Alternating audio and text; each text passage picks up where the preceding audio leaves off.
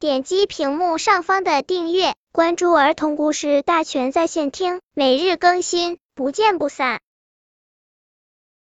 本片故事的名字是《狮子和写诗的笔》。狮子来到老奶奶的文具店，他说：“我想买一支笔。”什么样的笔呀？我这儿有蓝笔、黑笔、红笔，各种颜色的笔。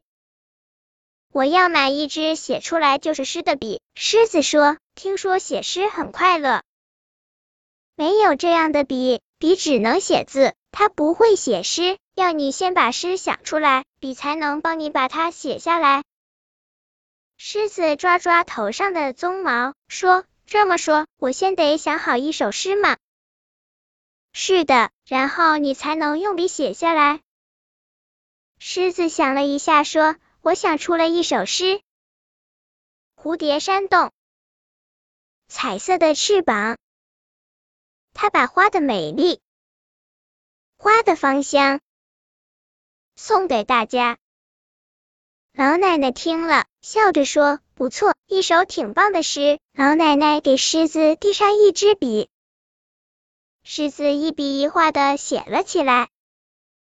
蝴蝶扇动彩色的翅膀，它把花的美丽、花的芳香送给大家。